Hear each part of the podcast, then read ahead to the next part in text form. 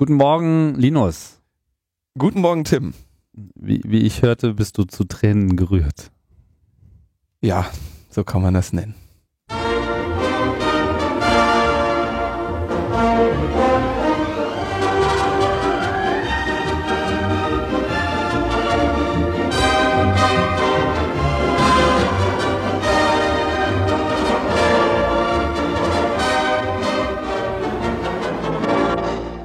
Herzlich willkommen zu Logbuch Netzpolitik. Die 68. Ausgabe steht an und äh, wir waren etwas unstet in der letzten Zeit. Und das hatte Gründe. Wir, ich, Tim Prittlaff, müssen wir uns mal vorstellen. Und Linus Neumann. Und Gast haben wir auch, den verraten wir gleich. Ähm, nämlich Dani Bruder. Mhm. Eigentlich Bruder, oder? Man sagt Bruder. Bruder, Bruder. Du bist der Bruder. Genau. Und mit dir wollen wir heute noch ein bisschen äh, schwatzen über ähm, C3S und GEMA. Das stellen wir aber mal nach hinten an und gehen hier so erstmal gegen die äh, auf die Kurzmitteilung, was sonst noch so ist. Wobei wir gleich äh, einschließen, äh, äh, einschränken müssen. Also richtig intensiv haben wir die Nachrichten diesmal nicht zusammenkämmen können. Und das hat auch damit zu tun, dass Linus äh, auf Urlaub war. ja, dachte sich so, Wetter in Deutschland könnte auch besser sein. Ja, also auch so die Luft ist eigentlich, hat einfach nicht den richtigen Gasgehalt. Ja. Und überhaupt war dir mal ein bisschen nach Revolution. Ja, ich war in äh, Istanbul übers Wochenende ähm, und habe mir da, ähm, habe mich da an den an den Demonstrationen und den Protesten gegen Erdogan beteiligt. Tayyip, wie sie alle sagen. Tayyip Istifa. Tayyip tritt zurück. Ah, warum nennen sie ihn eigentlich alle beim zweiten Vornamen? Ist das irgendwie eine besondere Beleidigung? Das äh, ist einfach ver verächtlich, jemanden beim zweiten Vornamen zu nennen. Ich Ja. weiß es nicht genau. Vielleicht liegt es auch einfach daran, dass die, äh, dass sie, ähm, den, dass man den ersten nicht so gut skandieren kann oder so. Aber ähm, ich habe gelesen, dass es eher so eine, ähm, so eine verächtliche, eine Art, Art der Verachtung ist. Und ähm, wenn man so mit den Leuten spricht, sagen sie sowieso immer nur er. Also sie nennen nicht beim Namen. So auch, also es scheint auch eine äh, äh, eine Verachtung zu sein. Wenn sie sagen, wenn sie irgendwie sagen, he will decide, he, he, he, he dann meinen sie immer äh, ihn. Mhm. Der Unaussprechliche. Der unaussprechliche. Der, der, dessen Namen man gar nicht erst nennt. Also es ist eine sehr, äh, sehr krasse äh, Protestbewegung, die sich da formiert hat. Einfach sehr, sehr, sehr, sehr viele Menschen. Dieser Protest kommt eher aus dem, aus dem, oder kommt sehr klar aus dem äh, eher gebildeten und freiheitlichen Lager, die sich hauptsächlich eben gegen den Mangel an Demokratie und ähm, und Republik da äh, richten, die also die diese Machtkonzentration auf äh, Erdogan da kritisieren und ähm, die Türkei äh, wieder in in der oder mehr in der Blüte der Demokratie sehen wollen, als sie es jetzt ist. Mhm. Sind so Situationen, ähm, die es da gibt. Also beispielsweise wurden jede Nacht wurde einfach mal die komplette Innenstadt vollgesprüht mit ähm, vollgesprüht mit ähm, mit mit mit Parolen. Die waren dann am nächsten Morgen wieder weg. Und wir haben uns immer, wir haben uns halt gefragt, wie das, wie das passiert, ob die, ob die Regierungstruppen irgendwie alles überstreichen.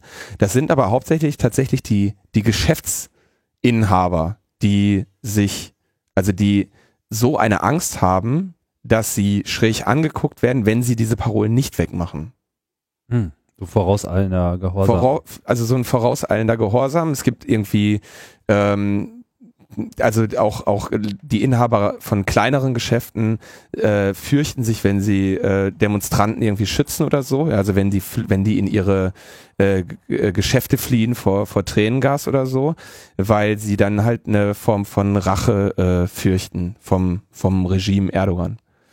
Ähm, Opfer von Polizeigewalt haben äh, niemanden an den sie sich wenden können, denn du bist einfach nicht äh, Staatsanwalt, wenn du äh, nicht äh, Erdogans äh, treuer, äh, treuer Freund bist. Und das hat da, hat da wirklich ein sehr, sehr krasses Ausmaß. Gleichzeitig waren das so ungefähr die friedlichsten Proteste, die ich je gesehen habe. Völlig, ähm, also ich, es war wirklich völlig irrsinnig, wie die Leute immer wieder, also wirklich einfach nur Parolen skandierend losgelaufen sind und denen war ganz klar, gleich fliegen hier die Gasgranaten und die flogen auch. Und dann sind sie weg, sind sie halt zurückgezogen, relativ ruhig, geordnet, halt so, dass man nicht in den vollen Nebel kommt, ähm, haben sich gesammelt, irgendwie sich mit, ähm, mit so äh, Maloxan behandelt. Das ist so ein Neutralisator, der, der diese Schmerzen dann sehr schnell, sehr stark lindert. Äh, und haben sich gesammelt, haben dann wieder langsam angefangen zu klatschen, sich Mut zugesprochen, sind wieder losgegangen. Und dann haben sie wieder Gas in die Fresse bekommen. Das ging über Stunden so. Und da hat nicht einer äh, äh, irgendwie mal gesagt, so jetzt wird's mal Zeit, dass wir uns hier auch mal wehren oder so. Das Einzige, was Leute gemacht haben, das sind die, vor denen hatte ich den meisten Respekt. Die hatten Gasmasken und so ein, ein, ein ähm, und einen Handschuh an, so, so ein Bauarbeiterhandschuh und haben diese Gasgranaten aufgehoben und zurückgeworfen. Kommst natürlich nicht weit, du kannst sie nicht weit werfen, aber du hilfst natürlich einer Menge Menschen, wenn du die wieder weiter wegwirfst, ne? Ja. ne? dass die nicht in den, in den vollen Nebel kommen. Kann auch, also das, äh, also sowieso, die hatten alle äh, bunte Bauhelme. Was, was, was war daran jetzt so gef gef gefährlich? Also, ich meine, ey, weißt du, ne, also dieses Gas, ja, wenn, wenn das, wenn du dem zu nahe kommst, das kann ich aus eigener Erfahrung sagen, ist enorm fürchterlich. Ja. Das, also Tränengas ist da wirklich ein, ein, ein absolut harmloser Begriff. Das, das reißt dir das ganze Gesicht brennt. Du kannst auch nicht mehr atmen. Also es ist gar nicht mal nur die Atmung Nein, und die also Augen, sondern es ist alles. auch der Hautkontakt. Man will Hautkontakt. da gar nicht in der Nähe sein. Du kannst es nicht aushalten. Also es ist einfach, äh, also der, die, das, das an der, Ha- das brennt an der Haut, das brennt fürchterlich in den Augen, das brennt in der Nase, es brennt in der Lunge. Das ist, äh, du, das ist ein Gefühl, als würdest du sterben. Also es Mhm. ist wirklich nicht zu ertragen. Es sei denn, du hast jetzt eine, ja, eine Gasmaske auf und ähm, was, was also auf der Straße wurden überall Aber du Ähm. bräuchtest dann wirklich auch so eine Gasmaske, die über den ganzen Ko Kopf geht Ja. sozusagen. Aber auch die Arme würden auch wehtun jetzt. Ja. Also man muss eigentlich komplett bekleidet sein. Eigentlich bräuchte man halt Schutz. Also wirklich so, ein- Anzüge. so ein Ding aufzuheben ist, äh, ist nochmal echt eine Mutprobe, die ich, äh, vor der ich großen Respekt habe. Das grundsätzlich abzubekommen, ich meine, das geht ja vorbei. Die haben, die haben alle dieses, also man nimmt da so ein Magenmittel, das ist so ein Neutralisator für, wenn du jetzt irgendwie Sodbrennen hast Ja. und äh, den mischst du einfach mit Wasser und die haben alle, alle so kleine Spritzpistolen und wenn du dann quasi da rausrennst, dann kommen dir schon die Leute entgegen und spritzen dir dieses Zeug ins Gesicht und in die Augen, woraufhin das dann halt eine Minute später äh, sind die sind die Schmerzen weg. In die Lunge kannst du das aber natürlich nicht machen. Ja. Also hilft auch nur begrenzt. Ähm, ja, hilft begrenzt, aber ist schon mal gut, wenn du wieder was sehen kannst, weil dass du was sehen kannst, ist so die Grundvoraussetzung dafür, dass du weiter wegrennen kannst. In dem, in den Wasserwerfern ähm, hat man ja häufig gesehen, ist äh, ein rotes Zeug drin. Das ist, glaube ich, Mace oder so, also auch ein Reizstoff. Das heißt, wenn du, wenn der Wasserwerfer sprüht, hast du auch schon äh, das gleiche Problem. Das ist ein etwas anderer Schmerz, der brennt aber dafür noch viel stärker auf der Haut. Mhm. Also ähm, da wird wirklich, äh, wirklich mit krasser Gewalt gegen die Menschen vorgegangen, die da nichts anderes machen, als, äh, als sich zu versammeln. Ja, also dieser Gezi-Park, der da äh, geräumt wurde, da gibt's ja genug Fotos von, das war einfach ein, ein friedliches Camp. Ne? Da haben die Leute irgendwie, was weiß ich, Bibliotheken und Umsonstläden gemacht und Magazine, wo sie irgendwie Sachen miteinander teilen und so. Das ist, ist schon wirklich, wirklich irre und ich bin sehr, sehr, sehr verwundert über den, über die Ausdauer, die die Menschen haben, über die Ruhe, mit der die sich da immer wieder eingasen lassen äh, und über den wirklich winzigen Anteil an Menschen, die da wirklich mit, ähm, mit Gewalt sich dann wieder zur Wehr setzen. Ich habe da durch Zufall, kann ich ja hier den, den Podcast-Hörern empfehlen, durch Zufall vor Ort auch äh, John F. Nebel und Kalle Kornblum von Metronaut getroffen. Mhm. Und äh, die haben da haben da direkt aus dem Geschehen gepodcastet. Ähm, kann Das man ist dann der Metro laut. der Podcast? Metronaut Podcast Ja. Zu, äh, zu finden unter metronaut.de. Bis jetzt sind, glaube ich, so fünf Episoden veröffentlicht. Ist auch noch mehr, mehr zu rechnen. Das weiß ich nicht. Ich rechne mal schon damit, dass sie noch einiges an Okay, Material ja, ich habe haben. mir das so angehört. Das sind halt so Live-Berichterstattungen direkt aus der Masse und äh, oh Gott, und jetzt kommen die Gasgranaten und lass mal hier rüber gehen, so, oh hoppala, da steht ja noch ein Wasserwerfer, lass mal lieber darin gehen, so, oh, jetzt haben sie uns gerade in die Sackgasse getrieben, Genau so, hm. alle schreien, äh, ist schon ein bisschen, ja, Man hört aber keinerlei Kampfgeräusche oder so, ne? Bis auf die Kartuschen, die abgeschossen werden, Ja, klingt diese- eher wie ein Spaziergang. So. also die Leute werden halt auch auf einmal sehr ruhig. Wenn dieses Gas kommt, äh, dann wird, die, wird der Protest relativ leise, weil die Bitte Leute stellen halt nicht Sie mehr die atmen Atmung können. ein. Ja, ohne Atmen keine Parolen. Ne? Mhm.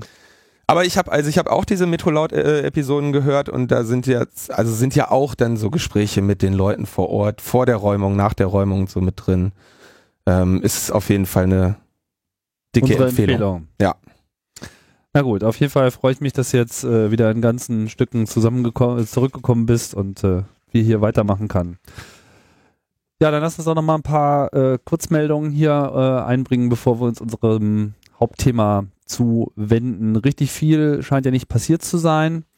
Äh, es gab so ein wenig Klimbim um die unsägliche Drossel-Debatte. Man merkt, es ist Wahlkampf. Äh, sogar die FDP ist jetzt mal wieder für Verbesserung des Ist-Zustands. Äh, Herr Rösler ist da zum Beispiel unterwegs und meint, das ging ja alles gar nicht. Man müsste ja mal was tun und Netzneutralität, das wäre ja auch mal wichtig. Keine Ahnung, ich habe das nicht weiter zur Kenntnis genommen. Was äh, hast du da Ja, rausgezogen? ich ich habe den also die, dieser Verordnungsentwurf ist ihr, der, also sie wollen eine Verordnung zur Gewährleistung der Netzneutralität irgendwie aus ihrem Wirtschaftsministerium fallen lassen. Und ähm, er sagt also, er ist mit den bisherigen Zugeständnissen der Telekom nicht zufrieden. Wir erinnern uns, es gab, nee, das haben wir glaube ich gar nicht berichtet. Es wurde nämlich das Drossellimit erhöht. Es soll jetzt nicht ah, ja, mehr auf richtig, stimmt. Das es soll noch- nicht mehr auf genau. 384 äh, Kilobit pro Sekunde gedrosselt werden, sondern auf 2 Mbit. Tja, das Tränengas der öffentlichen Empörung zeigt äh, offensichtlich etwas Wirkung, so, weil äh, das war dann doch wohl ein bisschen zu hardcore. Das konnten sie einfach keinem vermitteln. Und ich finde es sehr interessant, dass dieses Wort Drossel, seitdem das aufgekommen ist, und das ist ja jetzt schon ein paar Monate her, die Öffentlichkeit so recht nicht verlassen hat. Also es heißt jetzt immer Drosselcom. Und also das, ich meine, marketingtechnisch ist das Ding für die Telekom jetzt schon ein Desaster. Also dafür, dass wir hier nur von einer Vertragsänderung sprechen für von einer Maßnahme, die in zwei Jahren vielleicht dann greift, ist das Ding äh, schon ein ziemlicher Schuss in den Ofen ge ge geworden. Und das zeigt sich natürlich jetzt auch an so einer Reaktion, weil jetzt versuchen sie sozusagen da so ein bisschen das Kind äh, wieder aus dem Brunnen zu holen. Aber ich glaube, das Also ich, ich glaube, das ist ein, das ist ein, ein strategischer Schritt hier. Also wir reden immer noch von einer Drosselung auf irgendwie 4%, ne? Kommt drauf an, was du hast. Also auf dem Land haben ja manchmal die Leute auch nicht mehr als zwei Megabit. Die werden sich bemühen, schnell ihre 75 Gig durchzusaugen, damit sie Naja. endlich 2 Mbit bekommen. Versuch das mal mit zwei Megabit irgendwie. Bist auch eine Weile dabei. Also aber natürlich, also ein- VDSL-Anschluss mit, mit äh, 50 Mbit wäre dann immer noch auf, äh, auf 4% seiner Geschwindigkeit gedrosselt. Also das ist jetzt alles andere als ein äh, Grund zu feiern. Ne? Das, äh, Nee, nee, das kann jetzt im Prinzip eigentlich nur Mut machen, da noch weiter drauf zu halten, weil Genau. es zeigt sich eben, dass, äh, dass eben nicht alles so belanglos ist. Meine, wäre das keine Maßnahme, wäre das eine Maßnahme, über die sich keiner Sorgen machen müsste, warum dann die Änderung? Ja, also Genau, also und vor allem in, wenn wir, wir reden von 2016, wer weiß, was, was 2 Mbit äh, zu der Zeit dann noch wert sein wollen. Und wie gesagt, der, der, der, der Kern des Problems liegt ja dann auch bei der ähm, bevorzugten Behandlung. Genau. Und das ist, äh, kommt in der ganzen Diskussion für meinen Geschmack auch noch ein bisschen zu kurz, auch wenn es immer wieder fällt. Und äh, da kann man sich im Prinzip jetzt auch mh, ja noch ein bisschen mehr drauf stürzen, dass einfach dieser, dieser Verkauf von Zugang einfach nicht geht. Und da will also Rösler jetzt tatsächlich dran und sagt, äh, Netzbetreiber dürfen eigene oder fremd in, fremde Inhalte grundsätzlich nicht bevorzugt übermitteln. Ähm, bin ich jetzt mal. Und die Bundesnetzagentur soll dann gegen Verstöße dagegen vorgehen können. Ich bin mal gespannt. Bundestag und Bundesrat äh, müssten das Ganze noch diskutieren. Ähm, ich habe den Entwurf noch nicht gesehen und bin mal gespannt, wie der dann genau aussieht. Wir kommen natürlich dann da sofort in die kleinteilige Debatte, weil äh, man dann sich eben überlegen muss, okay, was ist mit, äh, mit QoS und grundsätzlichem äh, Netzwerkmanagement, um sicher zu, zu gehen, dass alles noch funktioniert. Da, da ist ja so diese, dieses Definitionsproblem bei Netzneutralität. Äh, ich bin mal gespannt, wie gut das äh, Bundeswirtschaftsministerium da seine Hausaufgaben macht. Aber um es festzuhalten, der, der Knackpunkt ist die bevorzugte Behandlung anderer. Und als wer sich nur um die, um seinen eigenen Internetanschluss sorgt, der sollte trotzdem im Hinterkopf behalten. Das heißt immer noch, dass eine Leistung den Kunden weggenommen wird. Ja, sie hatten vorher eine Flatrate und die haben sie danach nicht mehr. Ja. Und äh, das heißt, es ihnen wird eine Leistung weggenommen und eine, eine versteckte Preiserhöhung, weil ihnen ja angeboten wird, ja, wir überlegen uns das mal bis 2016, da wird es dann nochmal einen teureren Tarif geben, äh, Also ohne den die Kunden Drossel. wegnehmen, es gilt ja zunächst einmal nur für neue Kunden. Ja, also wir reden ja nicht von Änderung der Verträge, sondern nur bestimmte Verträge hatten das auch vorher schon drin. Also ne, VDSL zum Beispiel hatte das schon drin, Mhm. diese Drossel, wenn auch nicht mit ähm, diesen 384 Kilobit, sondern 6 Megabit, eine Zahl, die auch sonst selten genannt wird. Jetzt kommt halt neu ins Feld diese 2 Megabyte, äh, 2 Megabit Geschichte. Muss man sehen. Also das ist äh, auf jeden Fall alles noch im Fluss und ich würde sagen, da ist das letzte Wort auch noch nicht gesprochen und die Telekom ist diese Drosselklappe äh, nicht los. So sieht's ja, so sieht's ja auch aus, dass der, ähm, also du sagst, hast recht, die, die Debatte ist nicht beendet. Erstens kommt jetzt was aus dem Bundeswirtschaftsministerium und dann hat die Bundesnetzagentur ja irgendwie das Ergebnis ihrer Befragung. Wir erinnern uns, wir hatten das ja erwähnt, die Bundesnetzagentur hat einen Fragebogen geschickt und ähm, sind aber mit den, mit den Antworten nicht zufrieden.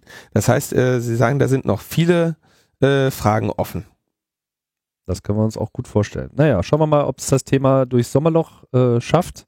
Dank Wahlkampf äh, sollte man hier einiges bewegen können. Ja, äh, auch viel äh, Aufhebens. Man hat so das Gefühl, eine andere Diskussionsebene gibt's gerade gar nicht, ist halt äh, Prison, Logbuch Netzpolitik äh, äh, berichtete, also diese Abhörmaßnahmen der NSA in den USA, die jetzt auch die eigenen äh, Bürger äh, umfangreich trifft, die von diesem Edward Snowden bekannt gemacht wurden. Der hat mh, jetzt zuletzt auch eine ganze Menge weitere Veröffentlichungen gemacht und äh, weitere wohl auch noch angekündigt. Man muss mal schauen, wie viele äh, Feinde er sich da äh, demnächst noch so macht. Zwischenzeitlich wurde er ja in China schon mal groß gefeiert. Äh, ne? Spielt natürlich den Chinesen wunderbar so in die Hände. Ne? Immer äh, werden sie die ganze Zeit angeklagt, dass sie ja äh, alles behacken, was ja auch so ist. Ja, äh, nur Snowden meint so, ja, die USA hackt auch zurück. Also das hat den äh, Chinesen in der Argumentation schon gefehlt. Ja, endlich sagt's mal einer, ne? ja, endlich sagt's mal einer. Ich meine, bin gespannt, was die nächste Runde gibt. So, also ich schätze mal, ob die Chinesen mit ihm so dauerhaft so glücklich sind, weiß ich nicht. Aber jetzt haben sie ihn halt so äh, hochgefeiert, dass zumindest die Wahrscheinlichkeit einer unmittelbaren Auslieferung aus Hongkong, wenn man denn überhaupt erstmal seiner habhaft werden würde. Und ich weiß gar nicht, ob ihn irgendjemand wirklich aktiv, also suchen tun ihn bestimmt Leute, aber wer jetzt so genau und wie viel Mühe sich die Chinesen da jetzt gerade geben, weiß ich nicht. Aber unsere Vermutung, dass er da in Hongkong nicht so sicher ist, die weiß ich nicht, ob man die so ohne weiteres aufrechterhalten Ich, kann. ich frage mich, wann äh, in der US-Öffentlichkeit oder vielleicht wurde die Karte auch schon gezogen, dass er da halt gerade in China ist und China ist ja offensichtlich beim Hacking der Feind. Ne? Also und er ist, man könnte, also ich bin mal gespannt, ob man, ob man ihm da nicht noch einen draus spinnt, wenn er jetzt da zu eng mit den Chinesen kuschelt, dass sie sagen, ey, hier einer unserer äh, Top-Geheimdienstmitarbeiter ähm, geht jetzt irgendwie, ist, versucht da gerade zu den Chinesen überzuwandern. Ne? Also da bin ich, bin ich Aber mal ich glaube, es, gespannt. es bedarf da sozusagen überhaupt gar keiner Steigerung mehr. Ich meine, sie könnten ihn jetzt auch schon äh, komplett durch den Schlamm ziehen. Das ist jetzt, bedarf sozusagen keiner weiteren Argumentation her. Äh, mehr nur so ein Aushilfe, äh, Auslieferungsgesuch an die Chinesen würde wahrscheinlich generell eher. Wobei, es ist, glaube ich, sogar so, dass in Hongkong, nee, es, äh, stimmt, besteht nicht sogar in Hongkong ein Auslieferungsabkommen mit den USA? Ich glaube, ja. Glaube ich nämlich auch. Also es gibt so etwas tatsächlich. Und also unklar, ja, Unklar. I'm, not, I'm not a lawyer, äh, spannend, wie auch immer. Prism, was kam raus? Die Debatte schwappte auch so ein bisschen nach Deutschland, weil sich natürlich auch die Frage stellt, naja, was äh, ist denn bei uns so? Und dann kam irgendwie der BND und äh, was haben die nochmal konkret angekündigt? Das habe ich auch nur so mit einem Auge verfolgt. Sie haben gesagt, also wir äh, haben ja, wir hatten das ja auch schon äh, gesagt, das Programm, was Sie haben, das äh, die, die Abteilung technische Aufklärung des BND, ähm, die hat also jetzt äh, äh, gesagt, ja, wir wollen übrigens ähm, nochmal äh, 100 Millionen haben äh, für die kommenden fünf Jahre und damit unsere äh, technische Aufklärung ausbauen. Wir bauen irgendwie 100 neue Mitarbeiter und äh, stärkere Rechen- und Serverkapazitäten, um ähm, weiterhin hier überwachen zu können. In einer ersten Tranche hat die Bundesregierung denen jetzt schon 5 Millionen gegeben. Wer weiß, also, naja, okay, sind drauf auf einen heißen Stein. Äh, aber sie wollen, äh, ähnlich wie die, wie die NSA, äh, den grenzüberschreitenden Datenverkehr möglichst äh, umfassend überwachen. Und ähm, laut Gesetz sind sie äh, dazu berechtigt, bis zu 20 Prozent der Kommunikation zwischen der BRD und dem Ausland auf verdächtige Inhalte zu prüfen. Mhm. Aber auch aufgrund, sie haben technische Probleme und deswegen schaffen sie es äh, bislang nur knapp 5 Prozent äh, der E-Mails, Telefonate, Facebook-Konversationen oder Skype-Unterhaltungen. Ja, sie wollen aber 20, weil das dürfen sie ja. Wa- Was, was ist der Grund für diese, äh, haben sie einen Telekom-Anschluss oder was? Kriegen, kriegen sie nicht so viel durch, ist leider ge- gedrosselt worden. Ähm, Ja. also es gibt ein schönes Wording, das ist sehe ich jetzt erst. Der schöne Begriff des Kontrollverlusts äh, wird da Ach. und sagen sagt wer sagt das der ha, ach ja klar I.M. Friedrich sagt äh, der Staat muss dafür sorgen, dass wir Kontrollverluste über die Kommunikation von Kriminellen durch neue rechtliche und technologische Mittel ausgleichen. Also I.M. Friedrich hat einen Kontrollverlust, weil er nur 5% äh, kontrollieren kann und er möchte aber gerne an die äh, rechtliche Maximalgrenze von 20% heran und ähm, die letzte Zahl äh, hatten wir auch schon in der letzten Sendung zitiert, wo es irgendwie knapp drei Millionen E-Mails und SMS äh, äh, überprüft wurden und da wollen sie natürlich mehr haben. Ja, das war, das war vorherseh vorhersehbar, dass sie das machen, also dass sie das ausbauen wollen würden. Äh, man fragt sich, äh, was die rauchen, dass sie es ausgerechnet jetzt bekannt machen. Ja, also äh, man kann sich da auch nur äh, an den, Ko am, äh, also ja, aber okay, die sind ja auch Experten für Geheimkommunikation und nicht für öffentliche Kommunikation.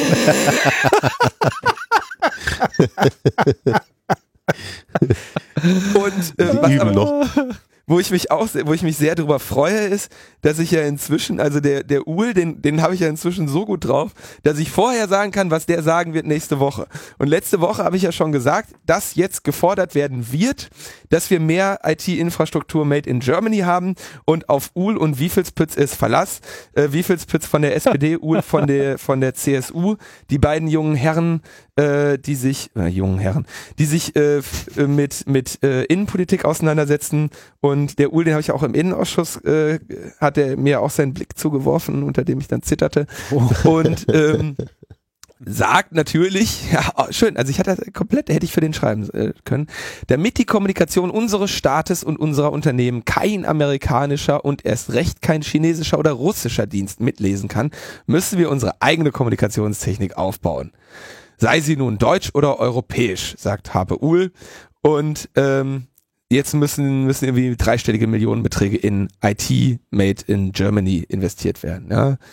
Ähm, und wie viel Spitz von der SPD äh, pflichtet ihm bei. Das war, äh, das war, wie gesagt, vorherzusehen und ähm, zeigt nur, wie, wie völlig, also dass, dass, dass Deutschland halt genau so drauf ist, ja. In einer, innerhalb einer Woche sagt der BND, das gleiche Programm wollen wir bei uns ausbauen und Uhl setzt sich hin und ja, müssen ein bisschen aufpassen und irgendwie schöne Deutschland-Cloud hier machen, damit die Daten nicht bei den US-Diensten landen. Also Ja, wir dann brauchen sie hier- endlich mehr IT-Firmen im äh, alten Flughafengebäude in Tempelhof ansiedeln.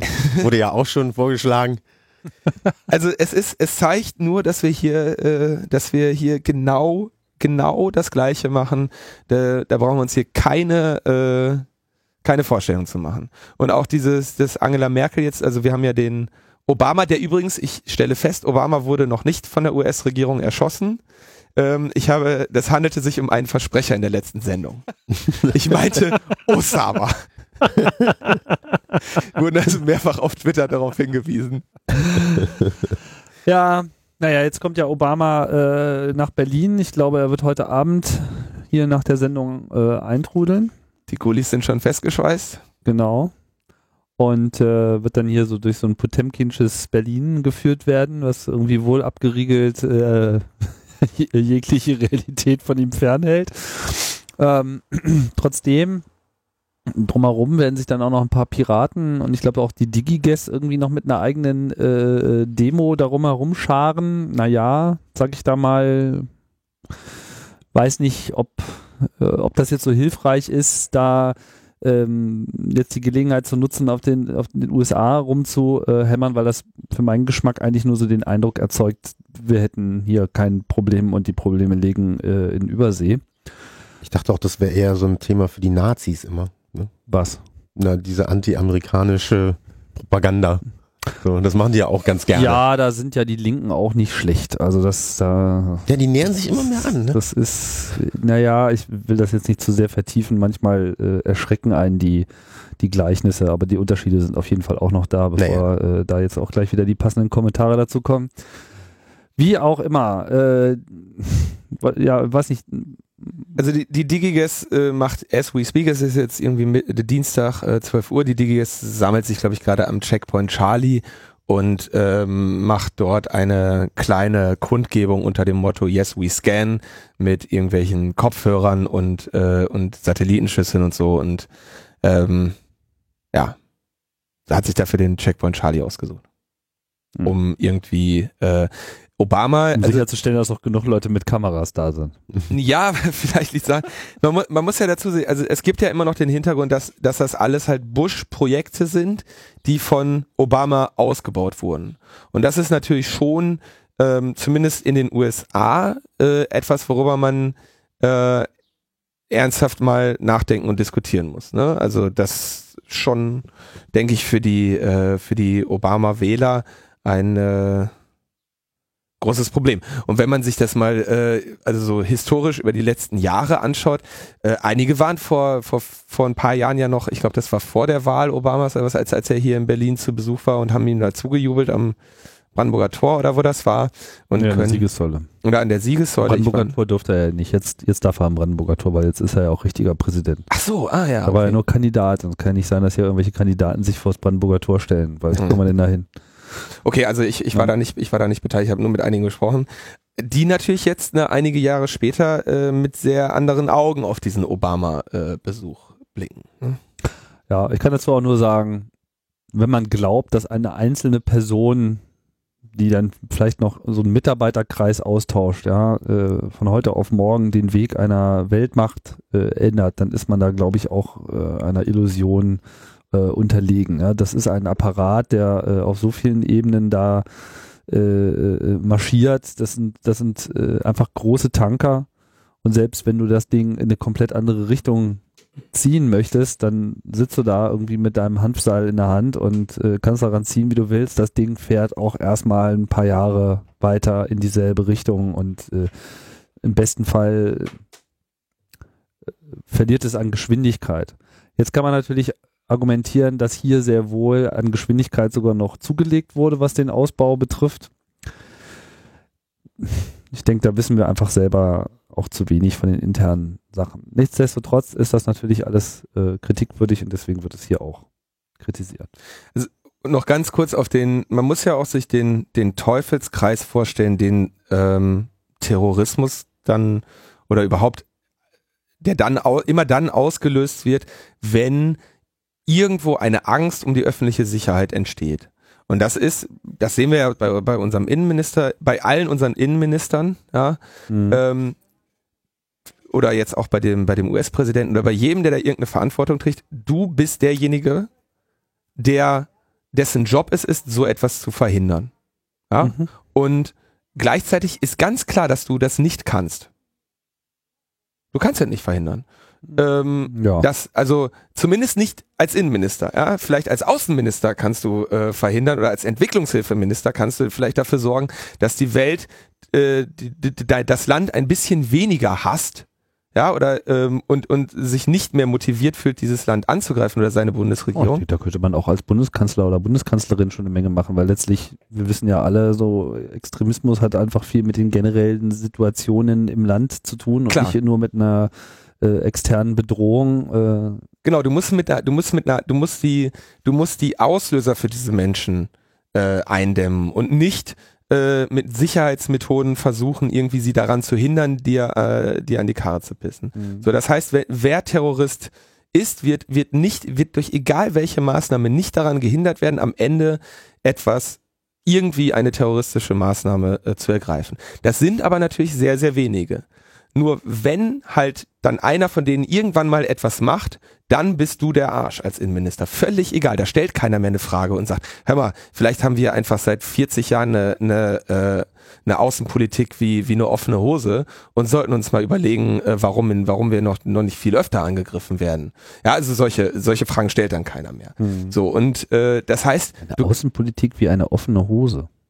Ja, weil, es also eine, eine, eine, eine, eine, eine unhöfliche Außenpolitik, sagen wir mal. So, oder, oder, oder Provokant. Ich versuche jetzt gleich die ganzen Bilder, die, die gerade in meinen Kopf kommen. heißt das nicht? Oder wie Äh, eine, Aus, äh, eine Außenpolitik wie Graf Rotz. So. Und ähm, das heißt, die, Aus, die Auslöser stellt keiner in Frage. So, und äh, um jetzt zum Ende zu kommen. Das heißt, als Innenminister hast du nur diese Mittel. Und wenn du die nicht ergreifst, wirst du dich nachher dafür, äh, wirst du dich nachher dafür rechtfertigen müssen. Ja. Und es haben nur wenige äh, äh, den den Arsch in der Hose zu sagen, äh, wir, wir müssen äh, unsere Freiheit hier ausweiten, unsere Gesellschaft offener machen und die Bildung erhöhen, um, Mhm. um sowas zu verhindern. Das haben die, ähm, das, die einzige Reaktion, die ich so gesehen habe, war, als der, wie hieß dieser, dieser Irre, der da auf der Insel rummarschiert ist, Breivik. Also auf den hat die, die, die da betroffene Regierung halbwegs besonnen reagiert. Aber sonst siehst du sowas gar nicht, sondern äh, Innenminister, natürlich bauen die alles aus. Willst du nicht am Ende sagen, du hättest deinen Job nicht gemacht, du bist Innenminister. Ja, da hast du, hast du auf die Kacke zu hauen. Das ist der Innenminister. Das ist die Aufgabe des Innenministers oder das ist die Falle, Ja, in der der diesen, sitzt. Diese Aufgabe kommen, kommen die Innenminister in Deutschland ja auch durchaus nach. Aber es könnte ja auch alles viel schlimmer sein. So, lass mal hier äh, das Thema abwickeln. Jo. Haben wir noch irgendwas Wichtiges? Äh, Es kam noch die Meldung, das war nur am Rande, dass bei, die, bei dieser EU-Datenschutzverordnung, die jetzt auch immer noch heiß diskutiert wird, äh, dass es da äh, US-Lobbying gab, um eine Klausel zu verhindern, die den, die genau diese NSA-Zugriffe äh, verboten hätte. ah, Also da, da, ich habe das nur kurz als Meldung gelesen. Da ging es also darum, dass, dass die USA stark dafür gelobbyt haben, dass die EU-Datenschutzverordnung diesen Zugriff nicht ausschließt und gleichzeitig haben auch die US-Unternehmen dafür lobbyiert, weil die ja wiederum von den USA dafür verpflichtet sind. Und wenn es da hart auf hart gekommen wäre, fürchteten sie, dass dann da einen Link auf Lobbyplug, wo aus dem das so hervorgeht? Und genau, ja genau den gibt's nicht. Genau Okay. diesen, diesen Link gibt's nicht, sondern das scheint quasi schon stattgefunden zu haben äh, vor der ähm, Bevor überhaupt die Aufmerksamkeit darauf ja, gelenkt wurde. So, so. Und wo kommt dann dieses Gerücht her? Das ist ja jetzt viel konjunktiv. Wir nennen keine Quellen. der, also denn hin? Quelle ist die Financial Times, Ah, okay. Dann nehmen wir den. die aber eine Paywall hat, deswegen nehme ich da eine. Verstehe. Das ist gut. Mit so Paywalls kann man alles Mögliche äh, behaupten, ne? Ja, ja, die Financial Times hat ja auch gesagt, Wie Ja. kann man denn hier äh, ja, könnt ihr euch leider nicht angucken, kostet Geld. free? Ich möchte free. Ich selecte free. Ja, okay, also äh, muss man trotzdem sicher. Meine Güte. Was dachtest Naja. du denn? Ist das mit den Quellen, ne? Werden immer teurer. Gut, äh, haben wir es, oder? Ja. Genau. Demnächst äh, mehr und besser recherchiert. Wenn nicht mal weniger Tränengas im Gesicht. Genau. Ja, kommen wir nochmal zu äh, unserem Gast und dem damit äh, verbundenen Thema. Wir hatten das ja hier schon ein paar Mal auch schon ähm, genannt, C3S. Da haben wir uns neulich irgendwie auf einer Party getroffen, Bruder, und äh, da meintest du zu mir, sei schon wieder alles anders. Also anders als sich das zum Beispiel bei dem entsprechenden Vortrag auf dem letzten Chaos Communication Kongress 29C3 in Hamburg ähm, zugetragen hat. Da gab es ja verschiedene Vertreter. Du warst aber jetzt, glaube ich, nicht Mhm. auf der Bühne. Ich ne? war da nicht Ja, mit dabei. Nicht. Ähm, und äh, ich dachte mir so, wäre doch mal vielleicht eine gute Gelegenheit, das Thema dann auch mal mit einem Insider neu äh, aufzugreifen. Vielleicht nochmal kurz zu dir. Vielleicht kannst du mal kurz sagen, was eigentlich so dein äh, Hintergrund so generell ist. Was machst du und was ist dann auch deine Rolle in diesem C3S-Spielchen? Also ich bin äh, schon sehr lange Musiker, also seit meiner Kindheit sozusagen und äh, wollte das auch immer machen und war auch lange in der GEMA Mitglied, 14 Jahre. Mhm. Und als ich dann äh, Creative Commons Lizenzen benutzen wollte, wurde mir halt nahegelegt, dass ich dann ja austreten müsse, weil die GEMA auf keinen Fall das äh, erlaubt und ähm, ich da auch nicht irgendwelche Sachen ausnehmen kann, sozusagen. Mhm. Und äh, da war ich schon etwas äh, überrascht, weil ich dachte immer, die arbeiten für mich, aber Wann war das? das war ähm, 2004, Okay, schon eine Weile her. ja. Und dann äh, bin ich halt ausgetreten. Das dauert ja auch immer eine Weile, bis man dann endgültig draußen ist aus der GEMA. Zwei Jahre ungefähr, so ziemlich genau. Und ähm, Seit zwei Jahren bist du nicht mehr Mitglied. nee, also zwei Jahre dauert das, bis du quasi tatsächlich nicht mehr Mitglied bist. Die Kündigungsfrist ist sehr lang. Ja, genau. Beziehungsweise äh, sagt die Klausel nicht auch, dass du in dem Zeitraum, gab es auch Einschränkungen, was diese zwei Jahresfrist betrifft. Du darfst dann gar nichts auch publizieren oder gibt es Nee, ein Publikationsverbot oder so? Es, also ich bin da nicht so sicher, weil ich habe da ähm, generell äh, mich nicht drum gekümmert. So, ich habe äh, ganz viele Sachen unter Pseudonymen veröffentlicht und so. Das darfst du gar nicht sagen. Natürlich. Natürlich. Aber nicht das Pseudonym. also wir hatten das doch, glaube ich, behandelt. Die wollen damit verhindern, dass du irgendwie an- so GEMA on-off Hopping machst, ja. GEMA-Hopping machst und deswegen gilt diese GEMA-Vermutung noch zwei Jahre weiter für dich. Ja, also ähm, Dr. Motte hat mal in einem Interview Ja. gesagt, es wäre so, dass wenn du irgendwie dann einen Monat später was veröffentlichst, äh, an dem du kompositorisch oder als Autor beteiligt bist, dass dann quasi deine Kündigungsfrist sich auch verlängert. Ach du Scheiße, das ist So. ja noch schlimmer. Ne? Also du kommst dann quasi gar nicht raus, theoretisch. Da weiß ich aber nicht, ob das tatsächlich so ist. Mhm.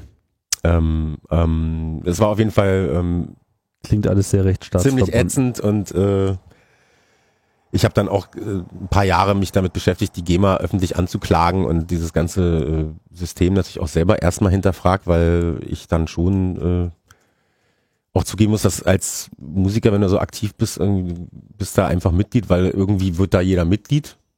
Das wird dir eigentlich Das auch ist so, nahegelegt ja, genau. äh, vom, so. vom Label oder wenn du einen Vertrag unterschreibst oder natürlich, wenn du einen Verlag hast oder einen Vorschuss haben möchtest, musst du natürlich auch GEMA-Mitglied sein, weil sonst kommt der Verlag ja nicht an sein Geld wieder. Mhm. Sei denn, du bezahlst es bar mit ihm in Ratenzahlung oder so, aber ja, und ähm, habe dann mich auch beteiligt an diesem Copycan-Projekt damals mit ein paar Leuten zusammen irgendwie überlegt, wie könnte man das denn dann machen. Äh, Was, ist was war das nochmal? Copycan? Copycan war so eine Art Crowdfunding, bevor es den Begriff so gab in der Öffentlichkeit, sage ich mal. Mhm. Es war eigentlich so die Idee, dass man Spenden einsammelt für eine Veröffentlichung im Grunde genommen. Ne? Also konnte sich ein Preview angucken. Man konnte sagen, ja, ich habe hier was, das würde ich gerne ausproduzieren, dafür brauche ich Geld und dann konnte man sammeln sozusagen. Und das hat sich aber überhaupt nicht durchgesetzt. Das war, glaube ich, einfach auch ein bisschen früh dafür. Und äh, habe dann halt so äh, Vorträge gehalten öfter mal darüber und habe dann halt immer wieder mal erzählt, dass äh, das mit der GEMA irgendwie nicht so toll ist, wie das da läuft und so und ein bisschen ungerecht oder ein bisschen sehr ungerecht der ganzen Verteilung der Gelder und auch sehr intransparent und so. Das weiß man ja jetzt im Allgemeinen mittlerweile durch die viele Medienberichterstattung, die da gelaufen ist, auch wegen der Gebührenerhöhung, die sie machen wollten in diesem Jahr für die Clubs und so.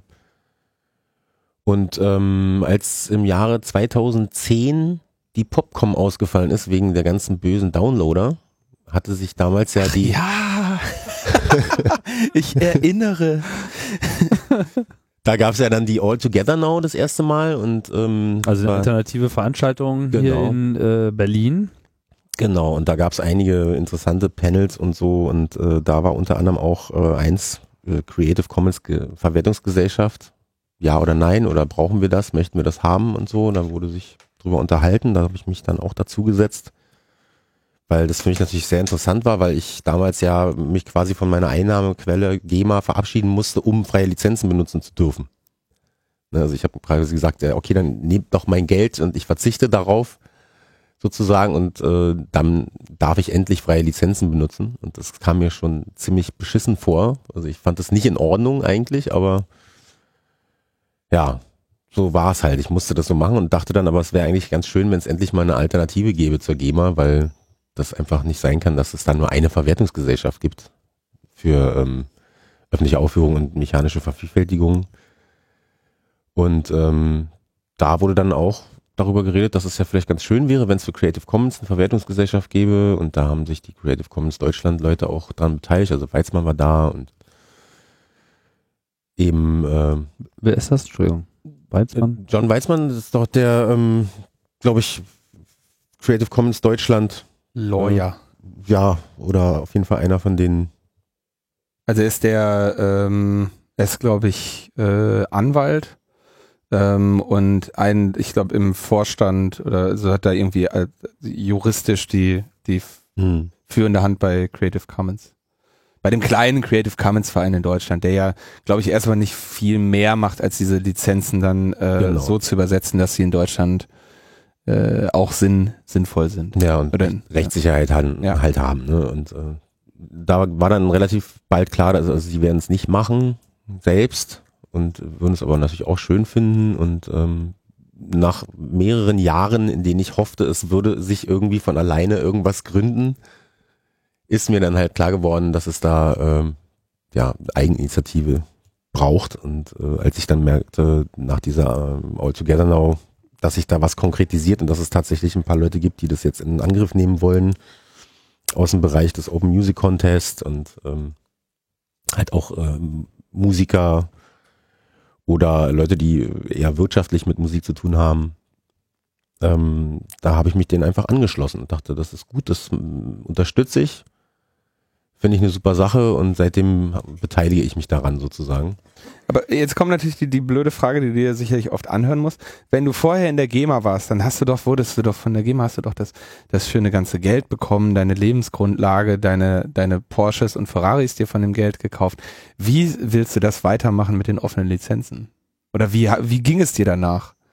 Na, also ich sag mal so, es ist ja mit der GEMA immer so, es kommt drauf an, was du gerade so machst, ob du jetzt viel oder wenig Geld verdienst. Ich war ja auch nur ähm, angeschlossenes Mitglied, also eins vom untersten Stand sozusagen, wo am wenigsten Geld landet.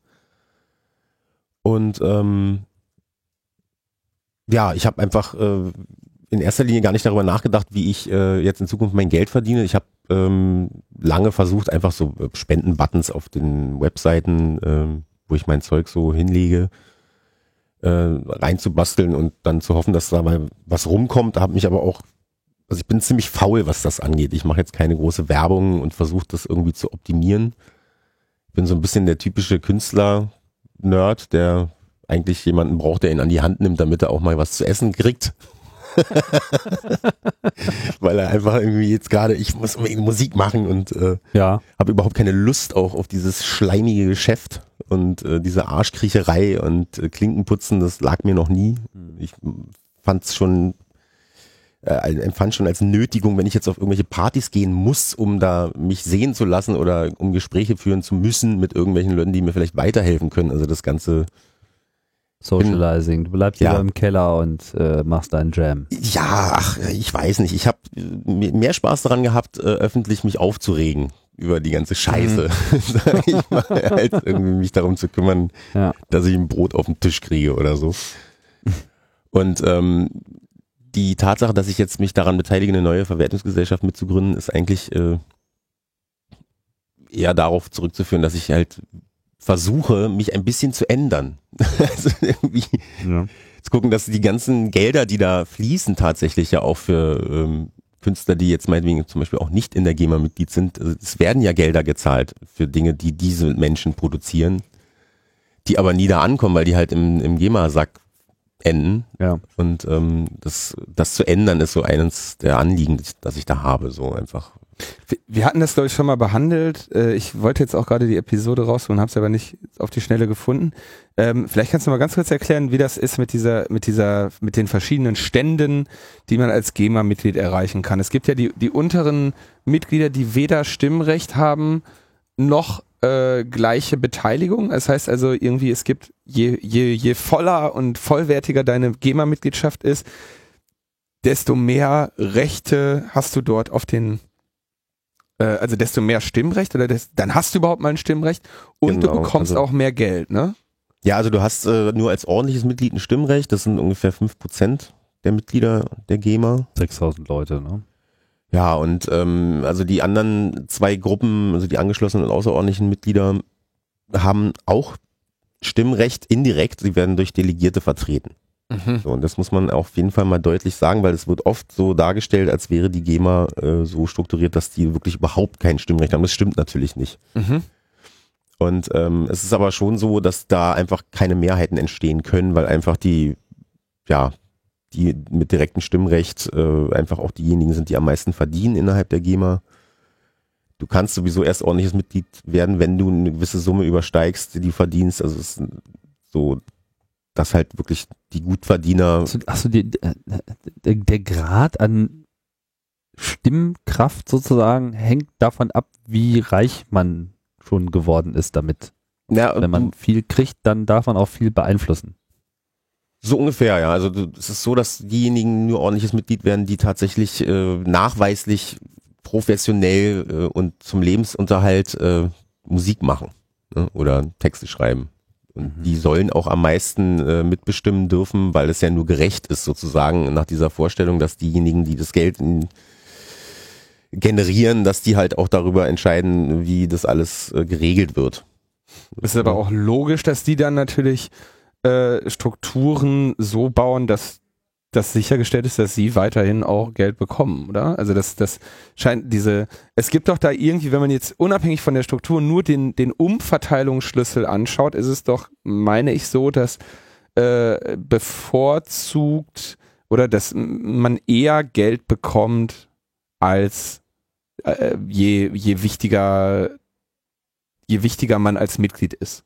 Also statt Ja, zu sagen, je mehr meine Lieder gespielt werden, desto weniger Geld bekomme ich pro pro ähm, pro äh, Mal, dass es gespielt wird, äh, wird es genau umgekehrt gemacht und gesagt, je weniger mein Lied gespielt wird, desto weniger Geld bekomme ich pro Aufführung.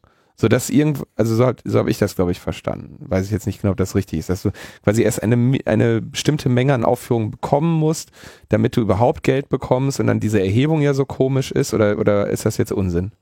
Das kann ich dir so genau gar nicht beantworten. Ich glaube nicht, dass das Unsinn ist. Es ist so, ähm, dass natürlich dadurch, dass unheimlich viele Gelder ähm, kassiert werden, die ja auch nicht direkt zuzuordnen sind. Ne, weil durch Genau. Pauschalen und so, ne? Und da wird natürlich gesagt, okay, äh, wir haben jetzt diejenigen, die in der Regel äh, am meisten ähm, gespielt werden oder am bekanntesten sind, Chart-Interpreten oder was auch immer. Und die bekommen dann natürlich irgendwie aus diesem Topf des äh, nicht zuordnenbaren äh, baren Geldes, was fließt, äh, dann ihren Anteil sozusagen. Ja. Und das wird dann immer wieder so äh, hochgerechnet wahrscheinlich. Und ähm, ja, das ist natürlich, äh, sage ich mal, auch nicht mehr so richtig zeitgemäß, weil man ja durchaus mittlerweile durch technologische Mittel irgendwie ganz gut Ja. ähm, feststellen kann, was, Was tatsächlich äh, gespielt wird oder so.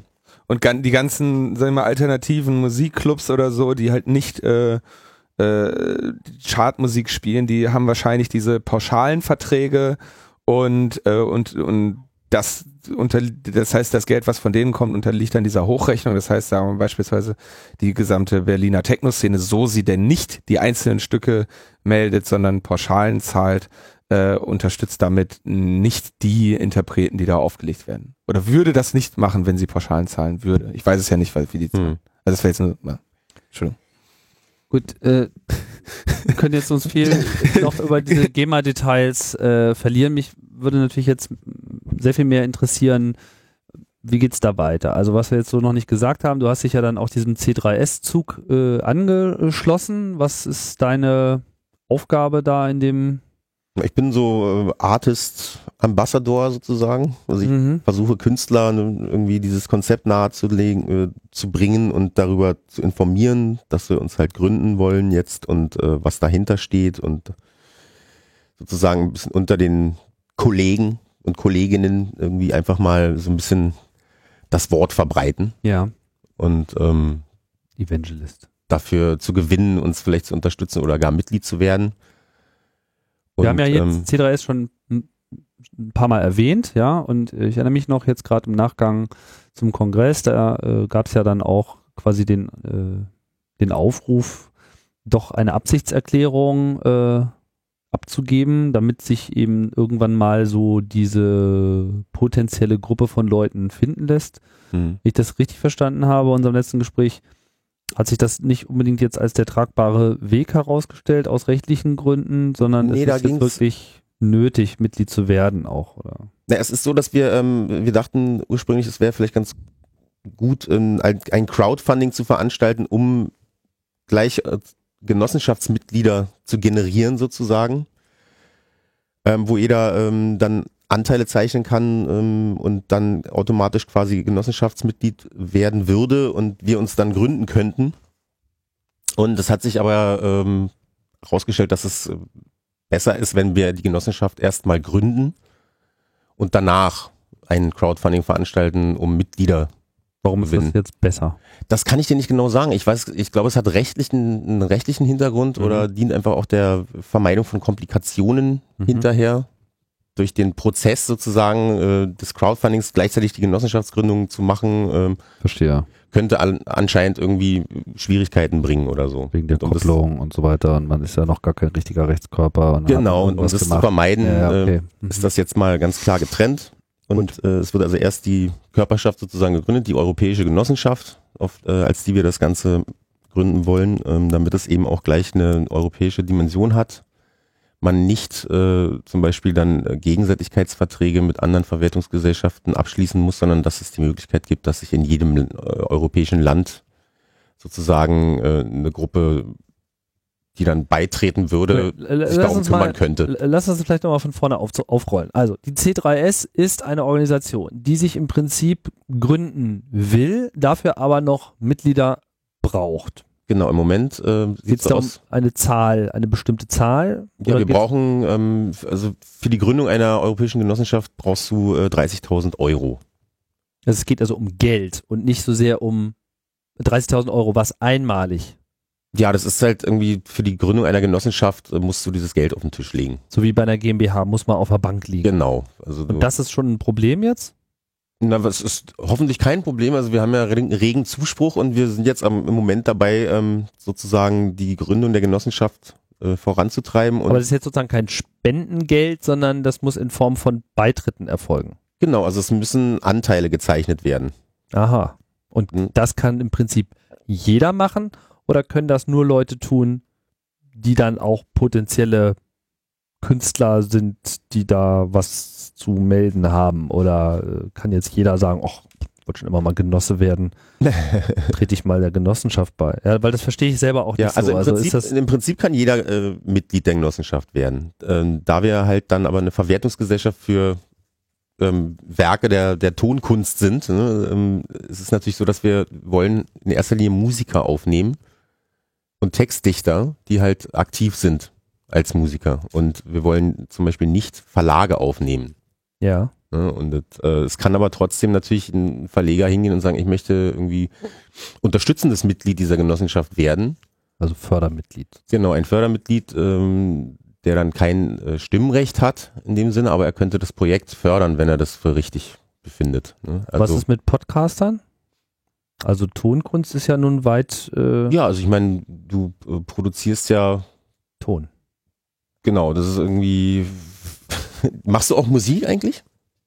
Ich singe ab und zu mal so zwischendurch ein bisschen. Aber ich glaube, Da ist die Schöpfungshöhe wahrscheinlich noch nicht ja, ja, erreicht.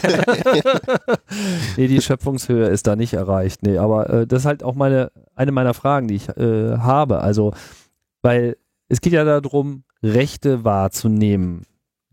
Hm. Bezieht sich das jetzt nur auf Rechte in einer Weiterveröffentlichung oder was? Also könnte das sozusagen Radio überhaupt mit erfassen oder ist das einfach was anderes? Weil hier wird nicht komponiert und hier wird keine, Nee, also keine Melodien nach äh, gesungen. Mhm. Also in erster Linie werden ähm, die Mitglieder Künstler sein, also Musiker. Musiker oder Textdichter, die halt tatsächlich Musik machen. So, Ja, wir wollen das später erweitern, um auch andere Bereiche, Bild, äh, Wort, was auch immer, also alles, was derzeit ja auch unter Creative Commons oder anderen freien Lizenzen veröffentlicht wird, äh, wollen wir natürlich irgendwann mal auch unter einen Hut bringen. Aber da es ein sehr großer Aufwand ist, das überhaupt erstmal zu coden, sage ich mal, auch irgendwie das äh, ins Leben zu rufen, ähm, haben wir gesagt, wir fangen mit der Musik an. Ja. Ne? Und wenn das irgendwie unter Dach und Fach ist, Ja gut, Dann- aber die Musik betrifft ja sozusagen auch Leute, die Radio machen, weil die ja auch das Problem haben, dass sie ja diese Musik gerne lizenzieren würden, die es da draußen gibt, um sie zu verwenden. Da sind wir ja im Prinzip genau wieder in diesem Punkt. Nur, dass es halt keine akzeptablen Modelle gibt, dieses zu tun. Denkst du, dass die C3S an der Stelle auch Das, hilfreich sein. das wird sich durch die äh, könnte. Existenz äh, auf jeden Fall ändern. Und es ist auch äh, wünschenswert, dass das passiert. Ne? Weil, ähm, ja, natürlich ähm, werden Podcaster und die C3S dann äh, unter Umständen auch ein Geschäftsverhältnis eingehen und äh, man wird sich da irgendwie äh, ja miteinander beschäftigen und auseinandersetzen müssen und ist auch gut so und ähm, ich Aber glaube, das, das ist ja ein echtes Problem derzeit so. Also es ist ja ga- gar nicht möglich, so GEMA-Musik jetzt im großen Stil da äh, unterzubringen, weil es gibt zwar da aus alten Zeiten irgendwie mal so einen Podcast-Modus bei der GEMA, der aber so völlig absurd ist mit irgendwie, Hm. deine Sendung darf nicht länger als eine halbe Stunde sein und du musst da irgendwie draufquatschen und also alle möglichen Reglementierungen, die im Prinzip ein freies Format komplett verhindern. Also das ist Hm. einfach äh, sinnlos. Ich versuche nur zu verstehen, ob, ob das sozusagen etwas ist, was die C3S dann auch übernehmen könnte. ähm, davon gehe ich mal aus, ja. Davon gehst du aus. Das ist ja auch so, und das haben wir ja hier auch schon mal besprochen, dass äh, der, also ist ja, rein juristisch durchaus jetzt auch schon so vorgesehen ist, dass es mehr als eine Gesellschaft gibt, die diesen Bereich beackern kann. Und dass Mhm. diese äh, sagenumwobene GEMA-Vermutung, also diese Annahme, die von der GEMA regelmäßig ins Feld geführt wird mit ihr spielt da Musik, also können wir davon ausgehen, dass uns das, äh, dass das sozusagen in unseren Geschäftsbereich fällt, dass die nur dann möglich ist, wenn es eben auch nur eine solche Organisation gibt und dass in dem Moment, wo eine zweite Organisation existiert, das sich automatisch ändern würde. Das Ist das- nach meinem. Rechtsverständnis muss das so sein, ja. Okay. Also, weil diese GEMA-Vermutung natürlich nur dann logischerweise aufrechtzuerhalten ist, wenn es eben nur die GEMA gibt. Genau. Ne? Weil wenn es zwei gibt, dann wäre es ja ein bisschen unfair. Dann könnte es ja auch eine C3S-Vermutung geben. Ja. Und äh, das ist ja Quatsch. Also in dem Moment, wo wir zwei Verwertungsgesellschaften haben, ähm, müssen die miteinander arbeiten und dann kann nicht eine hingehen und überall erstmal eine Rechnung schreiben. Das ist ja dann eigentlich äh, sozusagen nicht mehr möglich. Jetzt hast du aber vorhin schon angedeutet, dass es hier auch eine europäische Dimension gibt. Kannst du das nochmal kurz erläutern? Weil die GEMA ist ja in dem Sinne keine europäische Organisation, sondern Mhm. die bezieht sich ja ausschließlich auf Deutschland. Ja, die ist ähm, eine Deu ein deutscher Verein, der in Deutschland äh, registriert ist und Ja.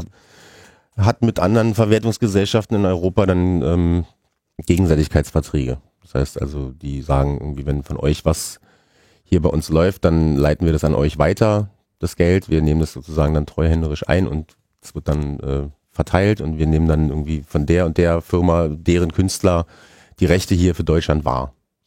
Mhm. Aber die sind äh, eine Deutsch, ein deutscher Verein. Und- Und bei uns äh, ist der Plan, dass wir eben als europäische Genossenschaft uns gründen, damit es eben möglich ist, wenn ich ein französischer Musiker bin, äh, kann ich Mitglied der Genossenschaft werden und ähm, kann meine, äh, meine Rechte wahrnehmen lassen in ganz Europa von einer Verwertungsgesellschaft, die halt in ganz Europa tä- tätig ist.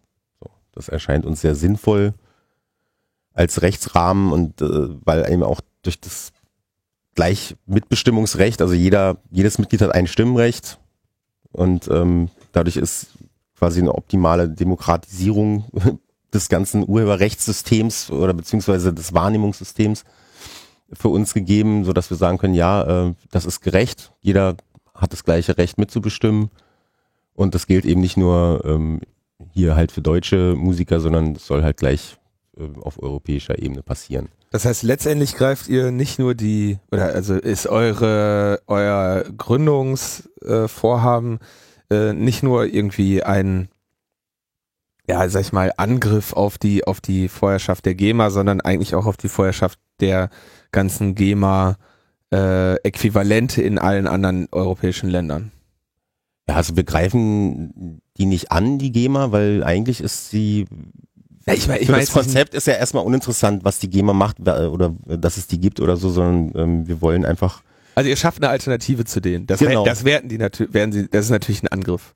Also äh, Das können die so sehen, aber ich glaube, also die haben ja sogar auf ihrer eigenen Seite äh, über uns berichtet, auch relativ neutral. Ja. Also die GEMA hat auf ihrer eigenen Webseite ihre Mitglieder davon, davon in Kenntnis gesetzt, dass, dass wir uns gründen wollen.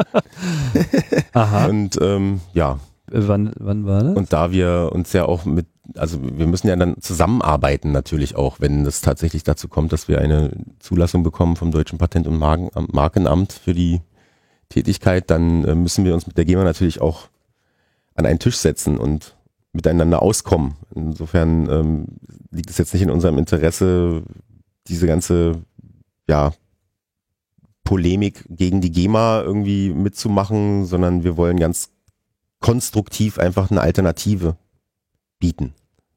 Und das ist so das Hauptanliegen. Aber zu sagen. Also ich kann mir doch nicht vorstellen, dass die GEMA ernsthaft Bock hat, erstens ihre äh, GEMA-Vermutung äh, abschmieren zu sehen und zweitens äh, irgendwie noch einen bürokratischen Overhead zu bekommen, weil sie sich die ganze Zeit mit euch auseinandersetzen müssen. Also ich Bock haben die vielleicht nicht drauf, aber die, das ist nun mal so in, in, dieser Gesellschaft, dass sie sich damit dann einfach abfinden werden müssen. Ja. Also de de deswegen meinte ich also Angriff, Angriff jetzt nicht im also im Sinne von äh, Marktanteile. Ja, Lassen wir vielleicht mal die die GEMA trotzdem nochmal so ein bisschen raus, weil äh, erstens, ich finde diesen Artikel nicht, den du da sagst. Ich finde jetzt hier nur so eine Pressemitteilung, wo mal so ein Panel irgendwie aufgezählt wird, wo jemand vom C3S äh, dabei war. Das würde mich mal interessieren, dieser Link. Äh, Europäische Genossenschaft habe ich nochmal kurz nach, ist ja ein relativ neues Instrument. Das gibt's äh, laut Wikipedia seit 18. August 2006, basiert also auf europäischem Recht. Vorher gab's das sozusagen gar nicht. Und das ist jetzt quasi von euch der gewählte Weg, äh, erstmal diese Rechtsform überhaupt ins Leben zu rufen. Die gibt es aber jetzt noch nicht. Die Genossenschaft ist noch nicht gegründet. Und die soll aber quasi anytime now mhm. gegründet werden. Ihr würdet es morgen machen, wenn was genau gegeben wäre. Ja, wir brauchen natürlich äh, Anteilszeichner. Ja. Ne? Also das heißt, im Moment sind wir dabei, ähm, Leute zu suchen, die mit uns gemeinsam dieses Gründungskapital hier geht es aber nur um eine einmalige Zahlung, noch nicht unbedingt um eine Verpflichtung auf eine Mitgliedschaft oder bedeutet das, dass man dann auch Mitglied sein muss und dann regelmäßige Beträge abführt? Oder ist das davon nochmal separat? Also heißt jetzt Na, Anteilseigner automatisch Mitglied im Sinne von regelmäßige Beiträge oder ist das jetzt eher so ein Spendending mit, ja, 500 Euro könnt ihr haben, tue ich mit rein in den Topf und dann äh, habe ich auch erstmal Ruhe? Ja, also wir müssen erstmal die Genossenschaft gründen. Wir sind ja dann noch keine Verwertungsgesellschaft. Ne? Also man ist dann Mitglied einer Genossenschaft. Ja. Und ähm, hat Anteile gezeichnet, die man natürlich zurückbekommt, wenn man dann wieder austreten möchte. Ja. Ne? Also ähm, man ist dann noch nicht Mitglied dieser ähm, Verwertungsgesellschaft, die die Genossenschaft das heißt, ins Leben rufen also will. Sozusagen die, diese, diese, diese Mitgliedschaft in der Genossenschaft beinhaltet per se jetzt auch erstmal keine regelmäßigen Zahlungen. Nee. Also Und letztendlich nur, nur in, also im Prinzip Crowdfunding dieser 30.000. Also wir, genau, also es ist jetzt, ähm, ja, Crowdfunding, also um, um Mitglieder äh, zu bekommen, machen wir hinterher, nachdem wir mhm. uns gegründet, gegründet haben und ähm, es ist jetzt nicht direkt ein Crowdfunding, weil wir jetzt nicht irgendwie aufrufen, irgendwie Geld zu spenden und dann genau. hat man nichts damit zu tun, sondern es geht darum, Genossenschaftsgründungsmitglieder mhm. zu, finden. zu finden. Und wie erfolgreich seid ihr da jetzt schon? Also ich meine, wie viel fehlt da noch? Gibt es da irgendwie eine Zahl? Gibt es da irgendwie... Da gibt es keine Zahl im Moment. Wir haben Kandidaten, äh, die wir angesprochen haben oder noch ansprechen werden in den nächsten Tagen. Ja. Und ähm, ich, so wie ich das sehe, wird es glaube ich, relativ problemlos klappen. Ah, okay. Also ähm, die Mitglieder des Kernteams, sage ich mal, ähm, und diejenigen, die das jetzt schon auch sehr lange begleiten, denke ich mal, werden alle damit einsteigen. Ich auf jeden Fall. Mhm. Und ähm, ich denke, das sollte klappen. Was ist deine Erwartung, wann das dann stattfinden wird? Weil man diesen Moment der Gründung erwarten ja nun alle schon seit längerem. Ist ja kein neues Thema. Mhm, also wir müssen, wenn wir dann wissen, ähm, dass wir genug Gründungsmitglieder zusammen haben, natürlich eine Gründungsversammlung einberufen und ich denke mal, dass es im Sommer passieren wird. Sommer 2013, also. Genau, also in wenigen Monaten. Der beginnt ja in drei Tagen, ja, offiziell. Also. also wir wollen das jetzt mhm. Ne, so schnell wie möglich hinter, ähm, also was heißt hinter uns bringen, sondern aber über die Bühne bringen, dass wir den Rahmen haben, um dann halt auch tatsächlich ähm, mit dem Crowdfunding äh, Mitglieder zu gewinnen für diese Verwertungsgesellschaft, damit wir vom deutschen Patent- und Markenamt eben eine Zulassung bekommen, unsere Tätigkeit aufzunehmen. Ja. Und dafür brauchen wir natürlich Mitglieder. Ähm, das muss ja sozusagen auch in einer gewissen, also es muss eine gewisse Relevanz haben, damit das Patent- und Markenamt sagt, ja gut, äh, wir sehen ein, dass es da äh, tausende von Menschen gibt, die ihre Werke gerne von euch wahrnehmen lassen möchten. Also hier ist die Zulassung. Okay. So, das ist so der Traum. Was ist jetzt so, ich meine, du bist ja, hast ja gesagt, du bist so explizit so für die Musiker der äh, äh, CC-Evangelist oder C3S-Evangelist. Was ist da jetzt so im Wesentlichen dein Pitch? Warum sollte man als Musiker Mitglied im C3S werden? Das schließt ja dann quasi auch eine Mitgliedschaft in der GEMA aus, oder? Ja. Das ist äh, durch die Art, wie die Wahrnehmungsverträge bei der GEMA gestaltet sind, dadurch, äh, dass du eben komplett alle deine Werke automatisch in den Wahrnehmungsvertrag mit einbringst, ähm, ist das quasi nicht möglich, dass du auch noch Mitglied bei uns zum Beispiel in der C3S wärst. Also Mitglied könnte man ja werden, aber man könnte keine, keine, keine, keine Werke dort einstellen und äh, wahrnehmen Man lassen. könnte, man könnte Genossenschaftsmitglied werden und Fördermitglied zum Beispiel, aber man könnte nicht seine Rechte wahrnehmen lassen durch die C3S, wenn man Okay. in der GEMA Mitglied ist. Mhm. kommst da in die Falle. Wir hatten, das war glaube ich dieser Musikpiraten-Fall, bei dem in, wir hatten da auch drüber berichtet, bei dem Lieder oder Stücke unter Pseudonym veröffentlicht wurden die GEMA hinging und sagte, ja Moment mal, wenn das unter Pseudonym ist, können wir ja nicht ausschließen, dass das eines unserer Mitglieder ist, also möchten wir dafür äh, GEMA-Beitrag haben. Und da die GEMA, äh, also als GEMA-Mitglied bist du quasi mit deinem, mit deinem Namen aber auch als, also als Person selber.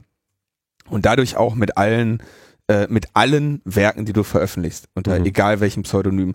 Das heißt, du könntest nicht sagen, äh, ich bin jetzt hier, äh, äh, warte mal, äh, was wäre jetzt mal ein schöner Name? Wie, wie hast du hast Jasi, wie heißt nochmal dein, dein aktueller Name, unter dem du veröffentlichst? Razel Jamira. Rasel Jamira. Du könntest nicht sagen, ich bin Rasel Jamira bei der C3S und Rasel Jamiro bei der GEMA, Hm. weil die GEMA dich als Danny Bruder hätte und Danny Bruder, egal was Danny Bruder macht, ist jetzt hier GEMA. Klarnamenpflicht. Ja, nicht so eine Ja, Klarnamenpflicht, du kannst auch ein Psynonym bei der GEMA an. Genau, aber du, du melden, müsstest ne? das Ja. anmelden. Ja, okay. Aber ich, soweit ich weiß, kann man nur eins anmelden. Das ist einfach und- nicht zukunftskompatibel. Und, und, des, und daher schließt sich da, schließen sich ja sowieso, schließen sich GEMA und die CC-Lizenzen aus. Und wenn ich ein, wenn ich das jetzt richtig verstehe und ich bin Mitglied der C3S, kann ich dann mit einem meiner Pseudonyme sein und dann auch gleichzeitig nur für die äh, Creative Commons lizenzierten Stücke, oder? Oder äh, kann, würdet ihr Du kannst als Mitglied der C3S, äh, kannst du selbst entscheiden, welche Werke du wahrgenommen haben möchtest durch die C3S. und welche Du musst, ja genau, du musst überhaupt nichts einbringen ähm, von dem Album, was du jetzt gerade produzierst, sondern vielleicht nur von dem, was du vorher gemacht hast oder für das, für das nächste oder du kannst irgendwie von Song zu Song entscheiden, den möchte ich irgendwie unter die und die Lizenz stellen und den wiederum un- die, unter die andere. Es muss auch noch nicht mal Creative Commons sein, es können auch andere freie Lizenzen sein. Man macht das dann auch per Webformular oder so, also per API. Ja, Kann man dann sozusagen seine Stücke da einfach submitten und dann kriegt man dann eine Nummer dafür und dann ist das irgendwie klar. wie das, äh, ne, also das ganze technische Backend oder Frontend, wie sich das alles immer so schnell nennt, das Klar, das müssen wir ich mir- natürlich, Das ist noch nicht, das Genau, steht noch nicht fest, aber so stelle ich mir das natürlich ja, vor. Ne? also wir wollen das äh, einfach auf die Höhe der Zeit bringen auch. Ne? Genau, ich meine, das wäre ja auch so, sagen wir mal so für Podcaster eigentlich äh, optimal, dass man im Prinzip seine Sendung äh, veröffentlicht und dann eben die Meldungen oder was auch immer dann quasi erforderlich äh, sein sollte, sei es jetzt vielleicht in der theoretischen Zukunft eben auch für die Wahrnehmung der eigenen äh, Mhm. Rechte an diesem Podcast, aber eben dann auch, gerade was jetzt die Nutzung von Musik zunächst einmal betrifft, dass auch das eben dann darüber klar geregelt ist, dass man das eben direkt auf technischer Ebene automatisiert, Mhm. dass man da eben auch gar keine große Arbeit mehr mit hat. Da scannt man Genau. irgendwie ein paar QR-Codes und das war's und äh, gib ihm, ja. Genau, also das ist äh, unser Ansatz, dass wir so viel wie möglich automatisieren und eben durch die technologischen Möglichkeiten, die man heute hat, das Ganze wirklich so schmal wie möglich halten, was den, also den, den Aufwand an Verwaltung Mhm. und äh, Mhm. so angeht. Ne, weil es gibt einfach viele, viele Möglichkeiten, die äh, einfach noch nicht genutzt werden. Eben auch durch die Tatsache, dass es eben nur eine Verwertungsgesellschaft gibt im Moment und da auch kein Bedarf besteht. Vielleicht mal eine andere Frage. Hast du noch was, Linus? Nee, ich, der, ich glaube, wir müssen nur den, diesen zweiten Schritt kurz nennen. Äh, also erster Schritt, Genossenschaft gründen. Ja. Zweiter Schritt. Und dafür braucht ihr diese Absichtserklärung, für die ihr gerade auf der Webseite äh, werbt. Ne? Dass ihr dann, wenn ihr die Genossenschaft habt, wollt ihr dann Verwertergesellschaft werden und dafür braucht ihr, die, um überhaupt zu sagen, hey, wir sind hier Verwertergesellschaft, braucht ihr genug Leute, die, äh, die sagen, ja, wir wollen da uns auch von dieser Verwertungsgesellschaft äh, vertreten lassen und dafür habt ihr diese Absichtserklärung und davon braucht ihr möglichst viele jetzt. Ja, also es ist schön, wenn so viele ähm, aktive Musiker wie möglich die unterschreiben, damit wir einfach auch nachweisen können, dass es wirklich ein Interesse gibt an uns oder an der Existenz einer weiteren Verwertungsgesellschaft. Da ist aber jetzt noch keine formelle rechtliche Mitgliedschaft in irgendetwas Genau. mit verbunden, sondern da reicht einfach nur zu sagen, ja, finde ich gut, finde ich knorke, finde ich geil, will ich dabei sein, hier Friedrich Wilhelm, zack. Genau, also das ist nicht verbindlich. Man kann auch hinterher sagen, ach, da an dem Tag war ich irgendwie komisch drauf, ich will das doch nicht. Ne? Ja. Also man muss, man wird nicht Mitglied, man muss auch nicht Mitglied werden, wenn man diese ähm, Erklärung unterschreibt, sondern Ja. es ist einfach nur eine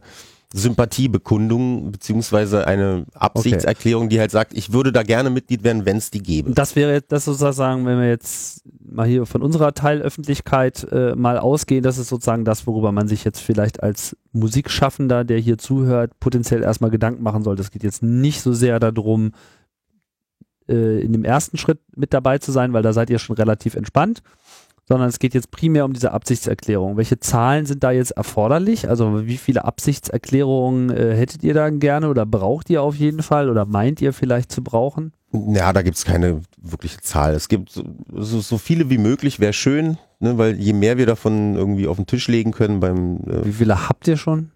Könnt ihr das sagen? Ähm, wir haben schon eine beeindruckende Menge an ähm, Absichtserklärungen. Kannst du die mal quantifizieren irgendwie? Also Ich, äh, ich weiß es tatsächlich aktuell gar nicht. Größenordnung. äh, was Ähm, ist denn einfach, was gehen, was so für euch beeindruckend ist, wissen wir ja nicht. Ne? Vielleicht Ja, freut ihr euch schon. beeindruckt schon. die ja, Ey, wir haben mich schon beeindruckt. Ey, es gibt tatsächlich jemanden, der Mitglied werden möchte.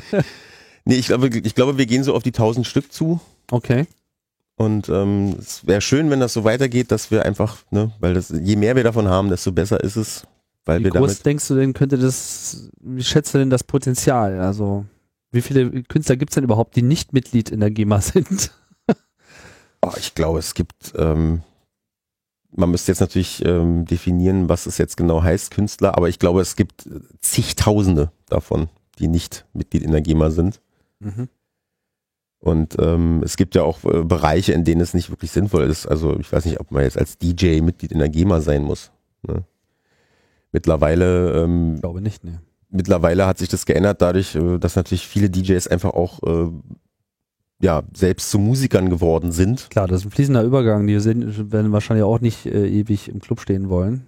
Ja, und ähm, also ich gehe mal davon aus, dass es mindestens nochmal so viele gibt, wie jetzt schon in der GEMA Mitglied sind, die nicht Mitglied sind.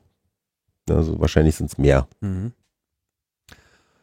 So, und das heißt, wenn diese Absichtserklärungen dann in möglichst großer Zahl zusammenkommen, also ihr seht da sozusagen, es gibt jetzt keine rechtliche Grenze. Es ist nicht so wie bei einer Petition, wenn jetzt 30.000 zusammenkommen, dann ist die Sache klar, sondern es geht einfach nur darum, eurem eigentlichen Antrag Gewicht zu Genau. verleihen, um die eigentlichen äh, Bemessungsgrenzen, die da äh, rechtlich vorliegen, zu erfüllen. Dass man jederzeit sagen kann, so, das ist jetzt hier nicht so ein Spaßprojekt und wir machen jetzt hier mal so die Anti-GEMA, weil wir gerade mal Bock haben, diese GEMA-Vermutung fallen zu lassen und danach äh, sammeln wir die Kohle ein und bohren in der Nase und machen uns einen schönen Lenz, sondern äh, es geht darum, einfach möglichst seriös aufzutreten und zu sagen, wir wollen jetzt diese europäische Genossenschaft als Rechtskörper äh, betreiben als, was ist denn der offizielle Name für diese Rechtsform, die ihr dann anstrebt? Äh, Verwertungsgesellschaft, beschreibt es das schon? Ja, das ist eine gute Frage, wie es dann am Ende heißen wird. Das habe ich mir noch gar keine Gedanken drüber gemacht. Ich Nee, was, nicht, was, was, schon. was sozusagen der Rechtskörper ist, den ihr da beantragt. Was steht denn bei dieser Absichtserklärung drin? Wo ist denn das? Auf C3S? Na, C3S.cc. Und CC natürlich. Gleich schön international. Ähm, blub, blub, blub. Absichtserklärung, genau. Hier geht's zum PDF. Das geht derzeit an den openmusiccontest.org Genau. per Post.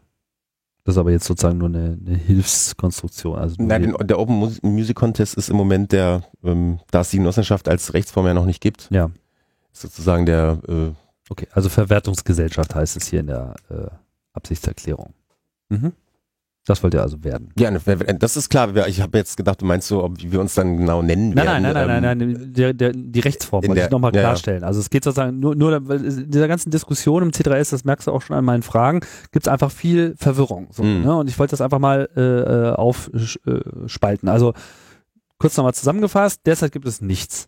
Demnächst wird eine europäische Genossenschaft gegründet werden. Genau. Eine Rechtsform, die es erst seit 2006 so gibt. Und das soll dann quasi so als äh, Rechtskörper erstmal die, die, die, die, die organisatorische Grundlage sein.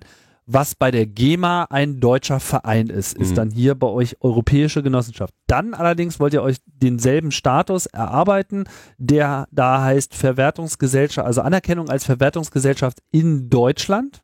Erstmal nur. Oder Ja, also wir brauchen ja, da wir ja hier ansässig sind, äh, diejenigen, die das jetzt gerade gründen, beziehungsweise also bei einer europäischen Genossenschaft müssen es ja mindestens aus zwei europäischen Ländern Gründungsmitglieder mhm. sein. Und ähm, wir brauchen für unsere Tätigkeit hier natürlich die Zulassung und die Ja. vergibt. Ne, die Genau. gesetzliche Aufsicht hat die äh, hat das deutsche Patent- und Genau, Markenamt. aber jetzt, um der, ganzen europäischen Dimensionen noch sozusagen äh, näher zu kommen, im Prinzip wäre es dann aber auch denkbar, dass man diese äh, Anerkennung als Verwertungsgesellschaft auch in anderen europäischen Jurisdiktionen sucht, wie es auch immer da Mhm. äh, im Einzelnen heißen mag, was weiß ich, in Frankreich, was ist da die, äh, die GEMA-Variante? Äh, oh Gott, wie heißen die? Keine Ahnung. Also es Bin gibt ganz schlecht mit in- Namen. In, all diesen Ländern gibt's halt äh, etwas GEMA-ähnliches und im Prinzip in dem Moment, wo es dann Leute gibt, die sagen würden, ah, das ist ja eine prima Idee da mit der C3S, sowas hätten wir auch gerne. Wir würden auch gerne in unserem Land die, äh, dieselbe Tätigkeit auf Basis derselben Prinzipien durchführen.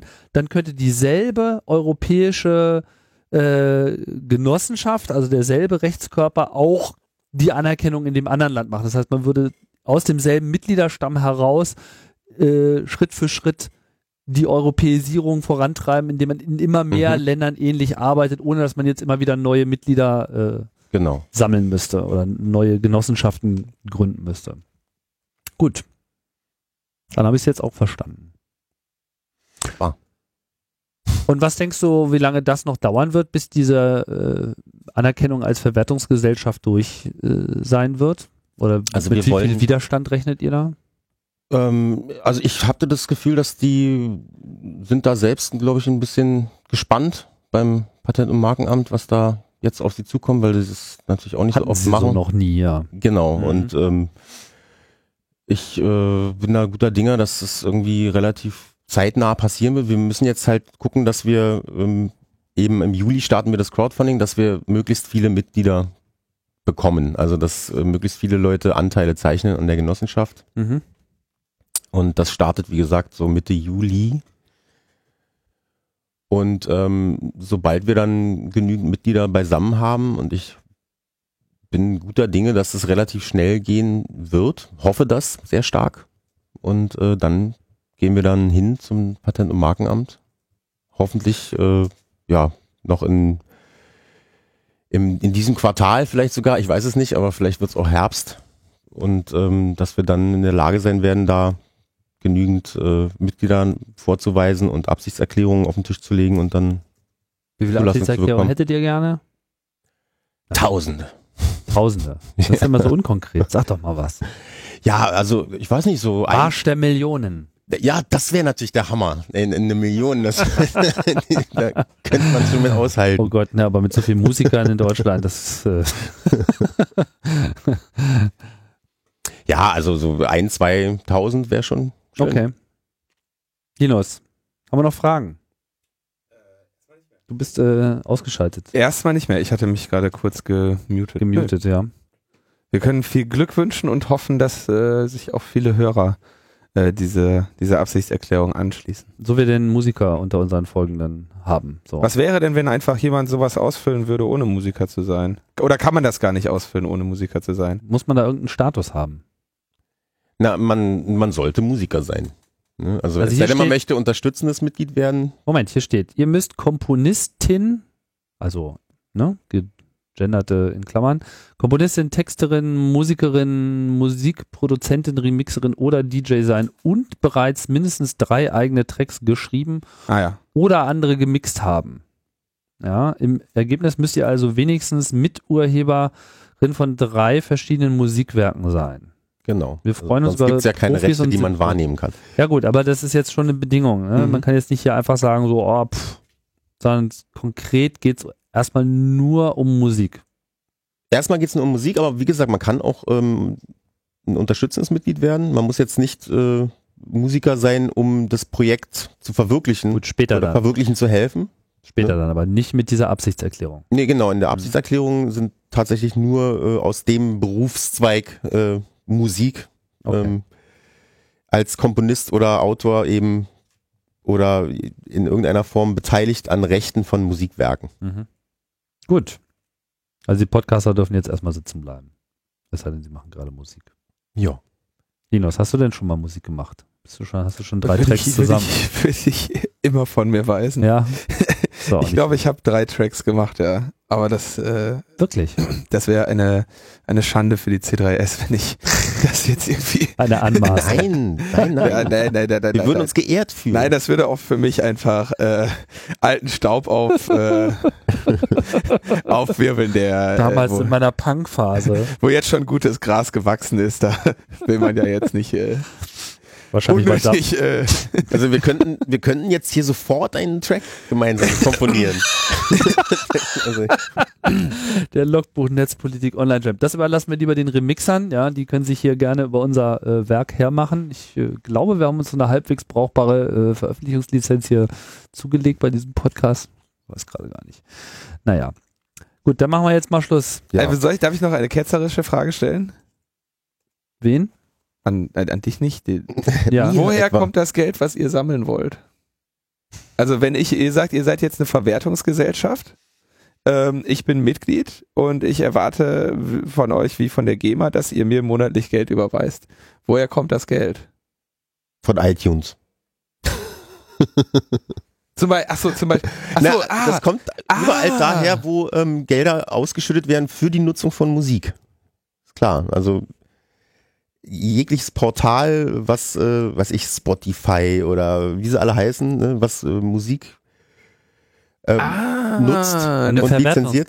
Das heißt, ich wäre, ich würde dann eben nicht eine CC, also strategisch günstig wäre dann eben nicht die CC BY Lizenz, sondern so eine CC äh, BY NC SA und schon kann ich auch äh, sagen, okay, für eine Aus, für eine Nutzung auf iTunes oder bei Spotify soll dann eben dieser Centbetrag an die C3S überwiesen werden. Mhm. Also Okay. günstig, du kannst natürlich je, jede Lizenz wählen und es wird für jeden anders sein wahrscheinlich, aber klar, also du kannst dann, die Gelder kommen von überall da, wo sie jetzt auch schon herkommen, nämlich überall, wo Musik äh, lizenziert wird oder genutzt wird oder öffentlich aufgeführt wird oder vervielfältigt wird. So, also es gibt eine interessante Sache mit der Lehrmedienabgabe zum Beispiel, ähm, ne, da wird sich zeigen, äh, weil bei einer Creative Commons Lizenz, die mir die Nutzung und Weiterverbreitung erlaubt, äh, sehe ich ja, brauche ich ja nicht auch zusätzlich noch auf Lehrmedien eine Abgabe zu zahlen. Ne? Also das wird sich wahrscheinlich auch dann interessanterweise vielleicht einfach auch ein bisschen ändern in Zukunft. Mal gucken, wie das ist, weil der Gesetzgeber hat die ja eingeführt, um die Privatkopie irgendwie sozusagen den Künstlern irgendwie auch zu verklickern, dass es wichtig ist und für die Gesellschaft und es muss ja möglich sein, dass man irgendwie äh, in der Küche, im Bad und im Auto sich die CD an reinpacken kann. Also kann ich die auch kopieren und dafür gibt's halt die Lehrmedienabgabe und bei uns ist dann natürlich die Frage, müssen wir das Geld nehmen oder nicht? Also das wird sich, also wird sehr interessant sein, darüber zu spekulieren, wie das dann dann in Zukunft zum Beispiel ablaufen Die müsste. Leute, die jetzt sich äh, mit Absichtserklärung als potenzielles Mitglied äh, andienen und die dann ja dann im Idealfall auch äh, Mitglied werden, sind dann aber voll stimmberechtigt. Das heißt, dieser eigentliche, dieses eigentliche Ausbaldowern von wie ihr es dann macht, ist dann letzten Endes quasi eine Frage dieser dort neu entstandenen Gemeinschaft. Das ist dann quasi der demokratische Prozess, den ihr Mhm. dann auch umsetzen wollt. Und ich vermute Genau. mal, dass, äh, dass das der Prozess ist, den ihr äh, umsetzen wollt. ja. Ne? Jedes Mitglied hat äh, eine Stimme und ist gleichberechtigt beteiligt an der Genossenschaft und an deren Geschäftsgebaren. Wie wird das dann so ablaufen? Ist das dann so wie bei den, bei den Piraten dann so? Solchen Hallen, die sich dann füllen und Ja, es dann schreit ihr euch dann an. genau, ja. ja, das ist auf jeden Fall klar, ne, ist ja gesetzlich so vorgeschrieben, es müssen Mitgliederversammlungen abgehalten werden und wenn Entscheidungen getroffen werden, müssen alle Mitglieder daran beteiligt sein und Mhm. ihre Stimme abgeben dürfen. Und, Und wollt ihr dann auch äh, sowas wie Liquid Democracy äh, einführen? Ist über sowas schon diskutiert worden? So? wie gesagt, wir wollen, äh, wenn möglich, also oder wie, soweit es in unserer Möglichkeit äh, ist oder uns möglich ist, äh, das so up to date wie möglich gestalten. Ne? Also was uns rechtlich möglich ist, werden das ist wir aber eine sehr, sehr politische Antwort. Also ich meine, gibt es da schon konkrete Diskussionen in diese Richtung? Weil ich meine, das wäre ja, ihr habt- ihr habt ja dann erstmal dasselbe Problem wie alle anderen Organisationen auch. Ihr müsst euch entweder so ein Delegiertenmodell schaffen, weil ihr wollt ja nicht, angenommen, ihr habt jetzt 30.000 Mitglieder, äh, wollt ihr dann jedes Mal komplett Turnhallen äh, füllen und sind nur die Leute da, die da sind oder äh, ist eher über so eine ständige Mitgliederversammlung äh, diskutiert worden? Es äh, wird sicherlich darüber diskutiert. Ich habe mich allerdings nicht daran beteiligt bis dato, weil ich, äh, ja, ich habe gerade andere Sachen zu tun gehabt wahrscheinlich. Ähm, das kann ich dir nicht beantworten. Das Okay. weiß ich nicht. Na gut, dann also ich, fragen wir da nochmal andere Genau. kritisch nach. Würde mich nämlich wirklich mal sehr interessieren, wie man jetzt so einen Körper da äh, an Land kriegt und vor allem diesen, diesen Konsens äh, Mhm. erzielen will, Ja, ich bin- der hier erforderlich ich bin ist. halt auch echt überhaupt nicht so rechtlich bewandert, wie das alles irgendwie ablaufen muss, was da erlaubt ist und was nicht und so. Das ist halt absolut nicht meine Abteilung so.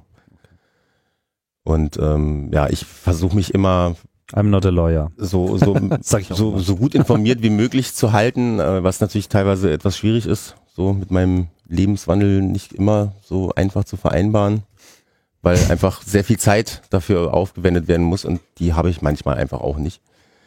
Deswegen äh, beschränke ich mich eigentlich auf meine Aufgabe, anderen Musikern davon zu erzählen, wie toll das ist.